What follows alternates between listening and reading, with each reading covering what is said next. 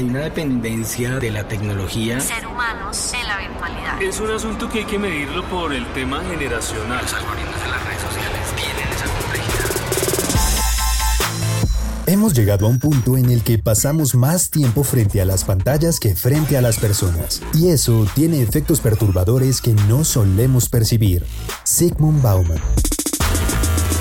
Un espacio para comprender la época actual a través de la relación del ser humano con las pantallas. 13 presenta Entre pantallas. Paola Vázquez es comunicadora social, especialista en comunicación estratégica y magíster en comunicación, desarrollo y cambio social. Cuenta con experiencia en docencia y procesos de investigación social. Y hoy conversa con Diego Loaiza entre pantallas.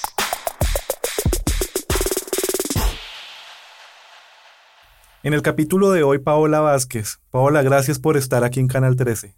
Bueno, a ustedes muchas gracias por la invitación. Pasamos más tiempo frente a las pantallas que frente a las personas. Esto también se puede decir para los escenarios educativos. Las nuevas maneras de educarnos hoy significa también un estar frente a las pantallas.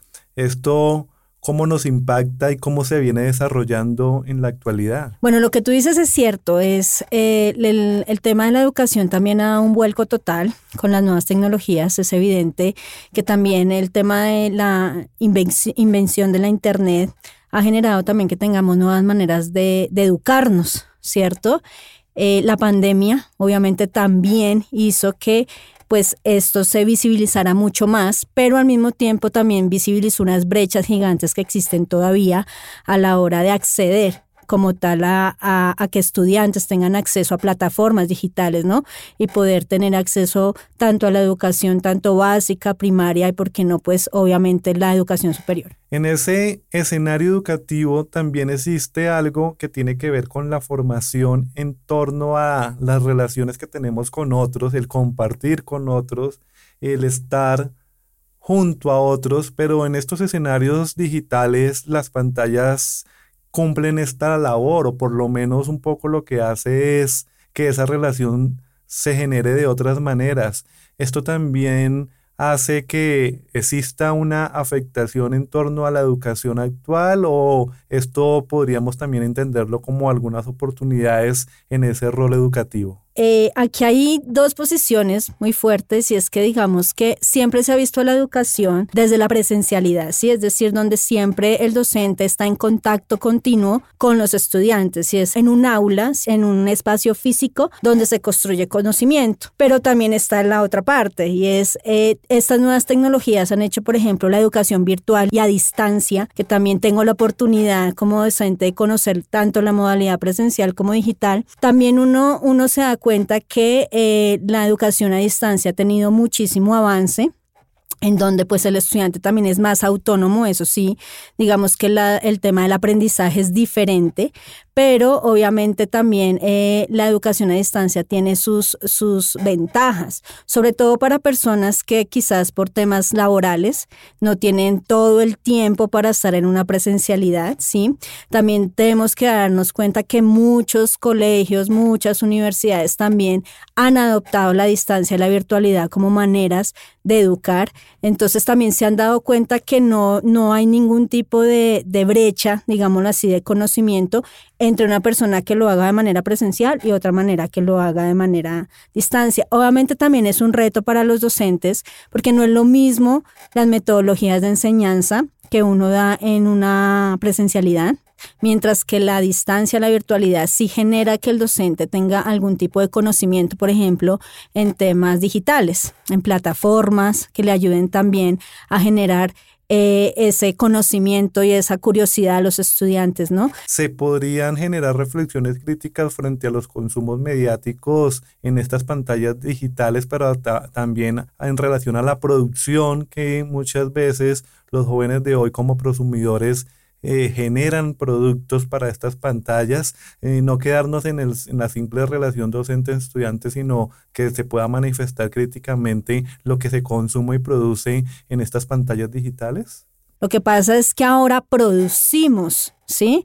Producimos contenidos. Ahí es donde está el eh, uno de las problemáticas que yo veo y desde la crítica también como docente hago es qué tipo de contenidos estamos generando, ¿sí? Tipos de contenido en donde sí haya un pensamiento crítico, Sí, eso es, digamos, lo que uno siempre le incentiva a los estudiantes y es que todo lo que hablamos como tal y todo lo que hace parte de la sociedad desde un tema económico, político, social, ¿sí?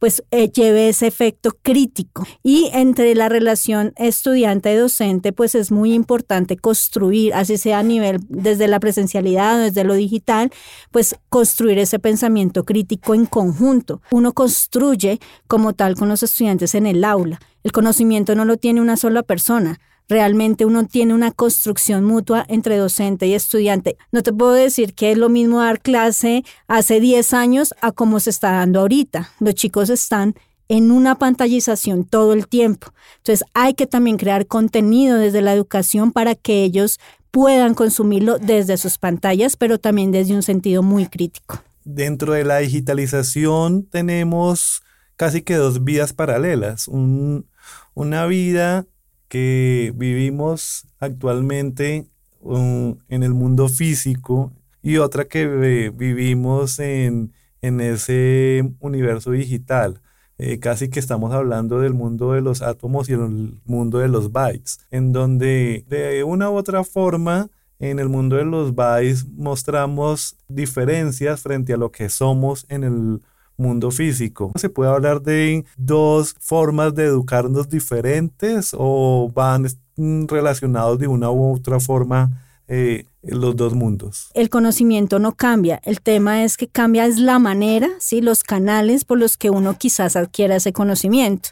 Yo leía que día una entrevista muy interesante a un filósofo francés que se llama Erin Sandin. Él hablaba que eh, cada nueva tecnología nos hace más autónomos, pero ser más autónomos no significa que construyamos un mundo individualista. Ese es el problema, que ahorita vivimos en un mundo en donde creemos que nuestra palabra es la verdad absoluta.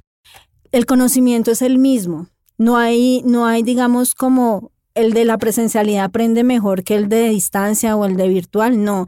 Significa que hay unas diferentes maneras en las cuales uno adquiere ese conocimiento, diferentes canales, diferentes herramientas, diferentes metodologías, pero el conocimiento siempre va a ser el mismo, ¿sí? Ya depende también del, estudiante, del, del docente, cómo se prepare para recibir esa información o ese conocimiento y también cómo da ese conocimiento de parte de los docentes. Pero sí existen, digamos, que el conocimiento va a ser el mismo. Lo que pasa es diferente la manera en que nosotros nos educamos. Esa es otra cosa. ¿Qué va a pasar con todo lo que vivimos en torno a esas brechas digitales, ¿no? En donde hay comunidades y poblaciones en donde la colección es escasa, incluso nula, y que de una u otra forma también empiezan estos jóvenes a quedar rezagados frente a esas oportunidades que dan el conocimiento en estos escenarios. Vamos a tener una generación con marcadas diferencias entre los que tienen acceso y los que no lo tienen. Sí, desafortunadamente hay unas brechas gigantes todavía, sobre todo si hablamos de países como el de nosotros o los de esta región latinoamericana en el cual Hablamos de un siglo XXI eh, conectado, sí, globalizado, pero al mismo tiempo hay una brecha muy grande en el acceso a esas tecnologías. El reto es grande. A veces no es la herramienta, sino el proceso que se debe realizar con esas comunidades, ¿sí? También hay una fuerte crítica a lo que son las redes sociales, ¿sí? cómo se están utilizando, y también eh, que esos pocos eh, países que tienen el control, pues tienen el poder. Entonces, claro, mientras tú tengas el control de la información, vas a tener el control del resto de, las, de, muchas cosas. Entonces, eh, obviamente siguen existiendo unas brechas gigantes, no solo al acceso, sino también en lo que consumimos, en lo que estamos produciendo. No es hacer un podcast por hacer un podcast, no es hacer un, un videoclip por hacer un videoclip, no es hacer una película, un corto, sino que debe llevar un sentido de reflexión frente a una temática que se esté generando. Entonces, eso es como, como, como lo que uno inculca desde la educación también, es poder construir un mundo también crítico, pero que lleve a grandes cambios también importantes, ¿no? Todo ese consumo de contenidos mediáticos desde las pantallas podrían estar reemplazando esa educación tradicional, esos aprendizajes. Pareciera que los contenidos hoy están ocupando el lugar de la formación y el aprendizaje tradicional. Mm, ¿Será que vamos a llegar a eso? Pues ojalá no. Ahora los chicos eh, están en que si creo contenido, si me vuelvo youtuber, TikToker, ¿cierto? Entonces genero eh, seguidores y me van a pagar por eso. Entonces queda hasta ahí. Y pues que también los costos de una universidad, tanto, bueno, más que todo privadas, son las que se generan pues un, alto nivel de, de, presupuesto. Y a veces pues los jóvenes no tienen cómo pagar estos presupuestos. Entonces creo que también ahí se vienen unos grandes retos desde el Estado también, ¿no? De incentivar también una educación pública, ¿sí? Donde, los, donde puedan tener jóvenes acceso a una educación superior, ¿cierto? Porque también te dicen, bueno, si tú no estudias, entonces no puedes eh, llegar a, a, pretender tener un buen cargo, o, ganar bien en un país como el de nosotros, desafortunadamente. Entonces te exigen mucho más a nivel también educativo, ¿no? Entonces ya no te quedas con el pregrado, sigues la especialización, la maestría y por qué no el doctorado. Entonces sigues sigues todo el tiempo en un proceso de conocimiento, pero pues eso también ha sido un reto muy grande en, en, un país como el de nosotros, ¿no? Y a nivel educativo. Entonces es una mezcla de muchas cosas, es un cóctel de varias cosas que también generan pues que haya muchísima deserción de los estudiantes a la hora de querer acceder a la educación. Paola, en un mundo rodeado por pantallas en donde vivimos, consumimos, respiramos pantallas todo el tiempo, uno podría decir que pasamos de ser un Homo sapiens a un Homo pantallus. ¿Podríamos estar en esa categoría? Sí, yo, desde mi punto de vista, sí lo creo así. Yo soy muy observadora en muchas cosas, no solo por mi rol de docente, sino que siempre he sido muy observadora y, y en espacios públicos uno ve, por ejemplo, parejas, familias que salen a la calle pero están conectados al celular, es decir, nunca estamos en una interacción cara a cara, como se dice, en donde construimos esa relación, porque además que el lenguaje corporal también habla muchísimo. Es más difícil para las nuevas generaciones que ya nacen con un chip más tecnológico que quizás para las anteriores, que nos hemos adaptado al proceso. Ya no es necesario tener inclusive una laptop al lado porque yo puedo enviar mensajes, puedo hacer inclusive productos, eh, audiovisuales, ¿sí? Eh, de audio también desde el celular y no, no tengo necesidad también de mucha tecnología, mucha producción para poder producir eso. Entonces, obviamente, las herramientas las tenemos. O le prohíbes a los estudiantes que no se conecten al celular o utilizas más bien ese celular para que ellos busquen información de la clase mediante eso. Entonces ahí es donde uno adapta como tal esas nuevas tecnologías a esas nuevas generaciones, porque prohibirles es complicado. Pero ahí es donde está el reto también de uno como docente, mirar qué metodologías funcionan y qué otras cosas pueden generar esa conexión con el estudiante para no perder el proceso tampoco.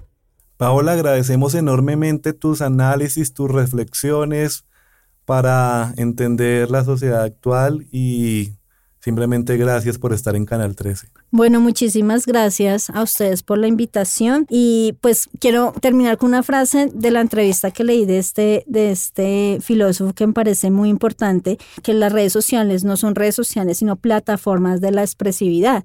Todo el tiempo estamos expresando nuestras ideas allí, pero red social es algo que todo el tiempo me estoy yo preguntando. O sea, la red social genera interacción y a veces las redes sociales no, no nos llevan a eso o las pantallas no nos llevan a eso, sino a creer que nosotros tenemos la verdad y la verdad nadie la tiene. Perfecto, con eso terminamos. Muchísimas gracias. Esto es Entre Pantallas.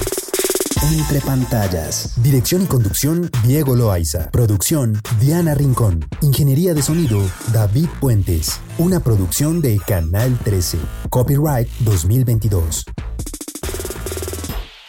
Este programa fue financiado a través del Fondo Único de las Tecnologías de la Información y las Comunicaciones, MINTIC.